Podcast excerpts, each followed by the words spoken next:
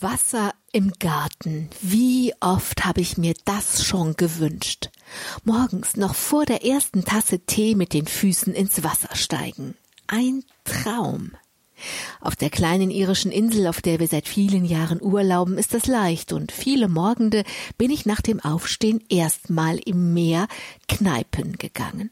Der Jüngste kam oft mit, dachte sich seinen Teil, sagte bald, Mama kneift wieder das Meer. Während ich beim Branden der Wellen, dem Kreischen der Möwen, den ersten Sonnenstrahlen oder auch den ersten Regentropfen einen neuen Tag begrüßte. Kneifen das Meer kneifen ist Teil unserer Familiensprache geworden.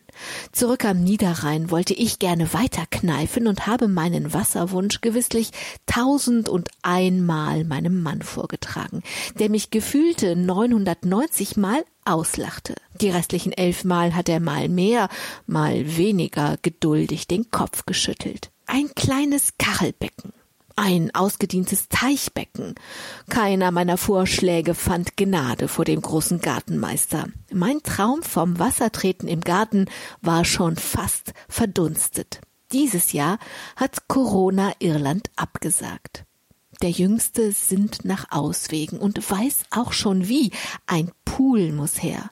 Und weil der Jüngste einen Nebenjob im Getränkehandel hat, räumt er das Geldargument behende beiseite. Mama, ich zahle.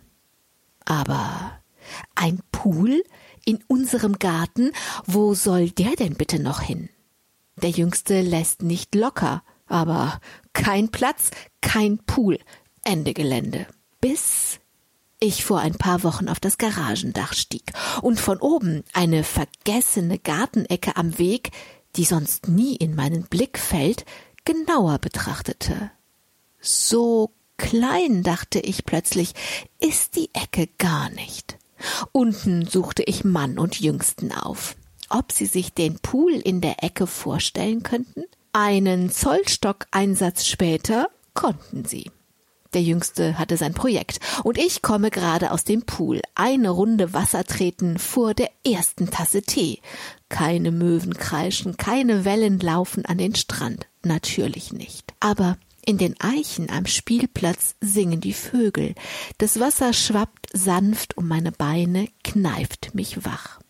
Plötzlich steht zwischen den Bambustöpfen auf einmal Besuch.